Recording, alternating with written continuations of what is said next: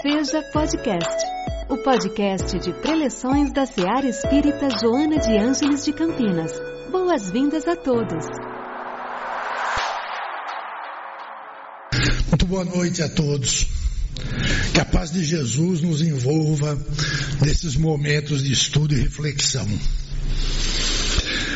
Esse capítulo que a, a Joana nos propõe para hoje, Respostas Indiretas, foi ditado a Kardec pelo espírito eh, Lázaro, em abril, em Paris, de 1863. Sede perfeitos. A Joana de Ângeles nos transmite o seguinte ensinamento. Nós sempre rogamos pela nossa saúde, para o nosso corpo geralmente alquebrado por doenças, né? E nós sempre temos enfermidades, queiramos ou não, acabamos tendo. Nós confiamos que o problema moral é, que temos fosse suavizado pelo auxílio do céu. No, no entanto, nossos corações vivem martirizados. Esperamos que os óbices do caminho, né, desapareçam devido à nobreza dos nossos intentos. Mas as dificuldades do caminho são tantas e são ampliadas como a zombar do nosso esforço. Então nós vamos orar, buscando força e robustez para o trabalho e acordamos com as mesmas fraquezas do dia anterior. Deixamos-nos abater pelo desânimo, então, né? Crendo que fomos esquecidos pelos favores divinos. A Joana frisa para nós o seguinte: que nós esquecemos o mais importante. O Celeste Pai responde sempre aos nossos apelos, mas não conforme os nossos desejos, mas conforme as nossas necessidades. Enfim, Diz a Joana, nós temos o dever de entender as respostas indiretas com as quais o sublime amigo nos atende. Mas o que é dever?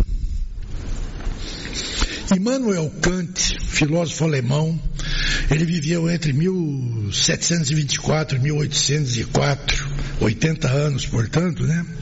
Ele buscou desenvolver uma ética fundamentada no entendimento do que é dever.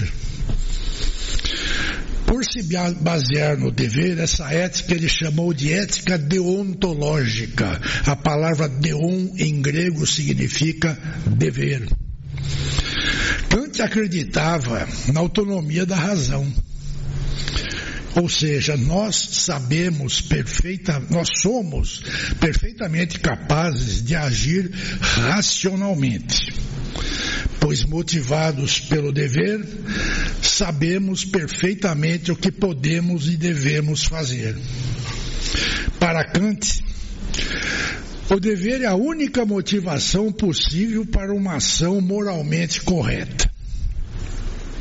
Não adianta você buscar benefícios e recompensas na sociedade, aquele negócio de você ter posição social, posição na, na área econômica, posição em todos os fatores, comprar coisas abundantemente, trocar de carrão todo ano, reformar a casa porque o vizinho está reformando também, essas coisas que submetem o ser humano às suas fraquezas. Então não adianta a gente procurar essas coisas, felicidade, agradar a Deus, porque a, a, o templo que a pessoa frequenta foi dado a ele que ele precisa agradar a Deus, ele precisa fazer coisas boas para agradar a Deus. Nada serve para nos guiar no comportamento ético. Nós precisamos aprender a buscar a nossa paz interior frisa o mestre, uh, Jesus, o que, que é buscar essa paz inferior? É Jesus que nos convida a pensar em seu ensinamento evangélico no que seria o mundo se conhecêssemos que o que nós necessitamos para ter essa paz interior. Frisa o mestre, aprendamos a ver as infinitas oportunidades de serviço de que dispomos hoje, que são nossas por benesse divina. Então nós podemos prestar serviços a tudo e a todos de maneira ética, de maneira amorável, de maneira divina, certo? Ao mesmo tempo que nós fazemos isso, nós começamos a perceber o que nós poderíamos ter feito no passado e não fizemos, né? Os convites para o trabalho aí estão para quem deseja realizar algo. Percebam, antes de nos atirarmos inadvertidamente aos trabalhos só porque nos sentimos culpados, compreendamos com dignidade nossos próprios deveres, ou seja, os compromissos morais que estamos sujeitos com todos aqueles que nos cercam, sejam encarnados ou desencarnados, especialmente e acima de tudo, o nosso grupo familiar. O grupo familiar é dado por Jesus de uma ênfase incrível. Se nós estamos reunidos numa casa, numa residência, filhos de mesmos pais, irmãos, avós, é porque nós temos uma missão de corrigir erros do nosso passado, de nos conciliarmos com aquele pai que nós, com o qual nós vivemos discutindo, aquela mãe que não nos apoia, aquele irmão que briga com a gente. Então é nesse núcleo que nós precisamos desenvolver o nosso amor, a nossa compreensão e realizar realizar realmente a amorosidade que necessita para que aquilo seja engrenado, porque nós não sabemos o que nós fizemos na última encarnação, na penúltima, na outra. Nós temos muitos erros cometidos e cometemos erros contra nós, contra aquele grupo familiar, contra os nossos semelhantes. Certo? Então, todos nós que abraçamos a doutrina espírita e nos esforçamos para a nossa melhora íntima, sabemos perfeitamente que temos um grande débito com as leis divinas. Queiramos ou não, todos nós devemos. O mundo vai melhorar à medida que cada espírito vai saudando suas dívidas, os seus compromissos morais. E isso é tão difícil, né? Nós não estamos falando só do nosso grupo aqui, que está presente aqui, não falar sobre o grupo familiar, o nosso local de trabalho, não, não falando do planeta inteiro o ser humano ele é extremamente pecador, né? Como diríamos. Não existe só a guerra da Ucrânia ultimamente.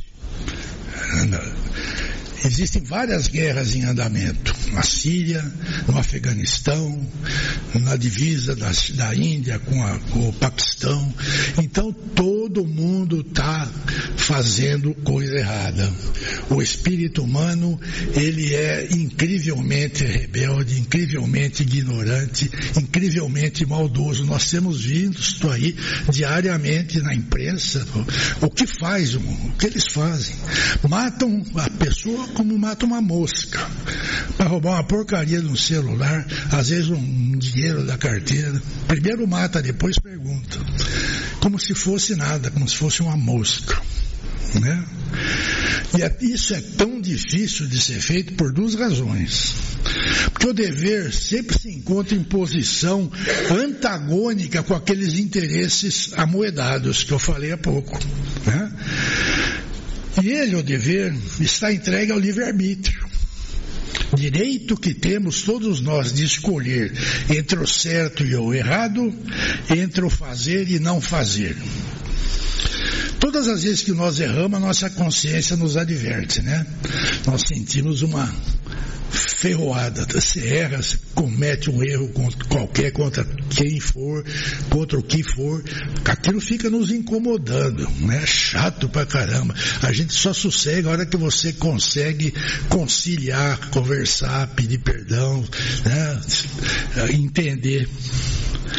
Então, ela sempre nos, a consciência sempre nos estimula a fazer o que é certo, mas muitas vezes nós sucumbimos.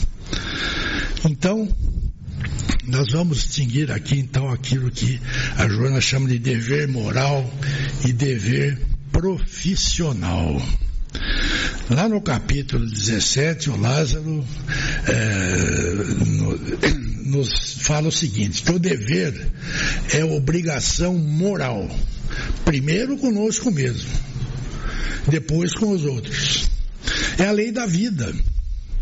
Encontra-se o dever, encontra-se nos menores detalhes e nos mais elevados atos. Lázaro destaca que se refere ao dever moral e não ao dever de nossas, que as nossas profissões exigem. O dever moral é uma coisa, o dever das nossas profissões, cada um tem a sua profissão, tem lá o seu, o seu conselho, as leis que regem a profissão, a própria Seara, ela é obrigada a ter CGC, certo? Ela paga impostos, é, recolhe impostos das, das, das duas funcionárias que se pagam, a faxineira e a secretária, é obrigado, tem que fazer isso, tem que cumprir. Não tem nada que ver esse dever, é o dever eh, moral aqui. E onde começa e termina esse dever, né? Como sempre essa frase vocês todos já conhecem. Ele começa precisamente no ponto em que ameaçamos a felicidade ou a tranquilidade, tranquilidade do nosso próximo. E termina no limite que não desejamos ver o transposto em relação a nós mesmos. Quer dizer, que se nós não queremos que seja invadida a nossa felicidade, não vamos interferir com a felicidade do outro.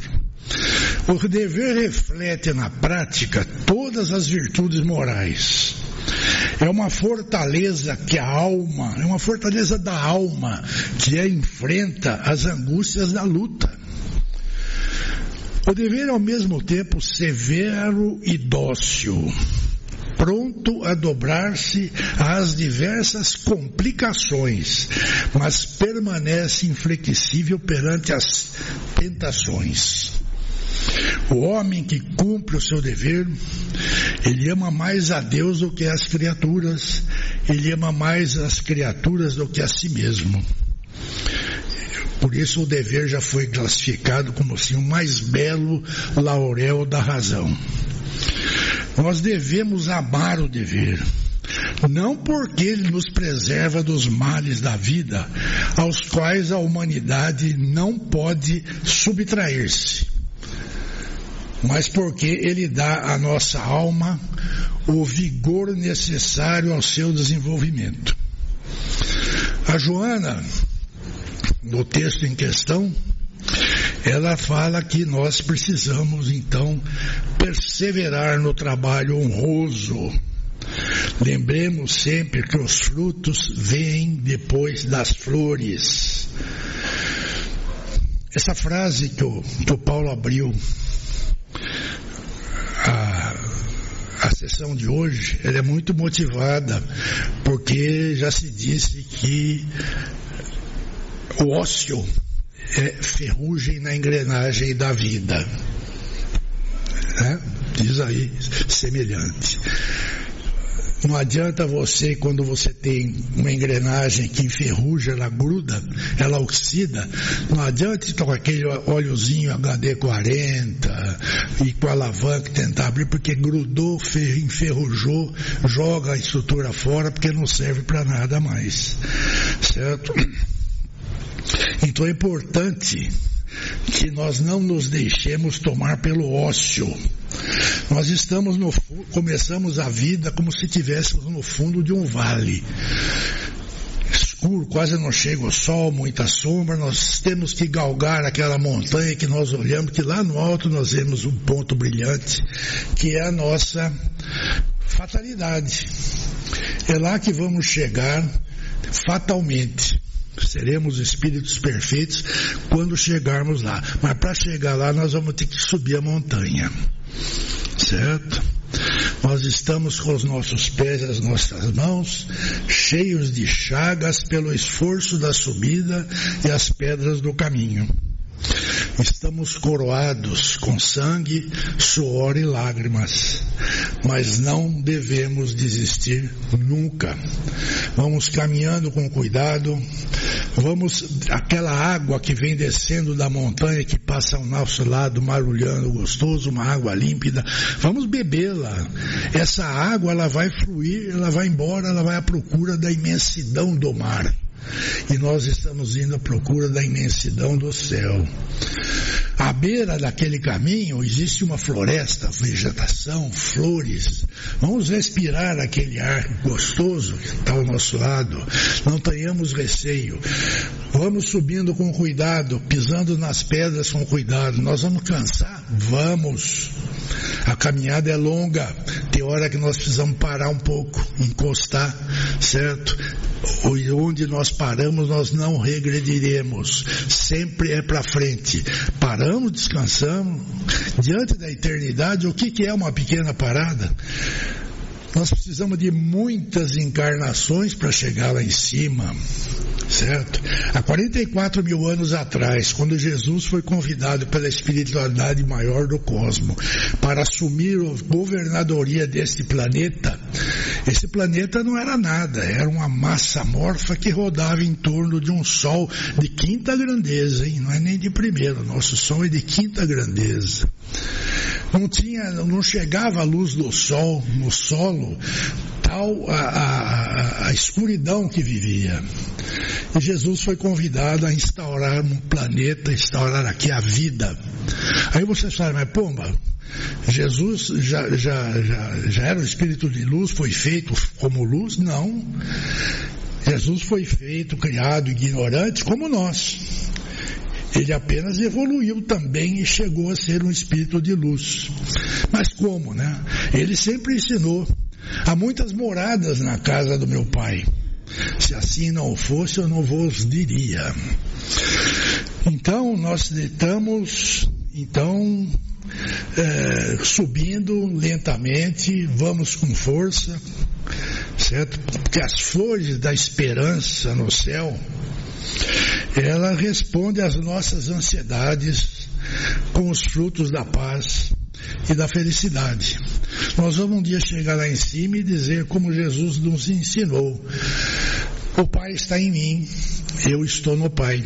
Eu e o Pai somos um chegamos nesse ponto de respirar o hálito do Criador, de Deus, de Jeová, chamem do jeito que quiserem. Vamos chamar de Deus simplesmente, certo? Aí acabou, tudo bem, chegamos lá, fim, papo. Não, senhores. O ócio destrói tudo. O trabalho é incessante certo? Quando nós chegamos lá nessas missões, nós somos designados para outras missões pelo Criador, pelos espíritos nobres, certo? E vamos continuando o nosso trabalho. Viemos à Terra em missões especiais, muitas vezes, certo? Trazendo mensagens que duram, às vezes, uma, um período curto, mas traz uma mensagem profunda a cada um de nós. Então, André Luiz na sua obra Sinal Verde, psicografada pelo Chico Xavier, ele nos ensina que quando o trabalhador converte o trabalho em alegria, o trabalho se transforma na alegria do trabalhador. É isso que nós precisamos saber. Que não interessa a dureza do nosso trabalho, nós temos que fazê-lo sempre com alegria. Eu deixo para vocês uma frase para meditarem foi feita pelo Caibar Schutel, um espírito extraordinário que há muitos e muitos séculos presta serviços com Jesus. Em sua obra Pérolas e Ensinos de Jesus, ele nos fala: o homem que cumpre o seu dever, a nada fica obrigado. Quando o homem faz o que pode, Deus faz por ele o que ele por si não pode fazer. É isso. Obrigado pela presença carinhosa de todos. Retorne a seus lares com a paz de Jesus em seus corações. Boa noite. Em nossa célula de amor, Sua presença é sempre bem-vinda. Acompanhe também nossas atividades nas redes sociais. Acesse arroba Seja CPS. Afinal, sua participação faz a SEAR acontecer.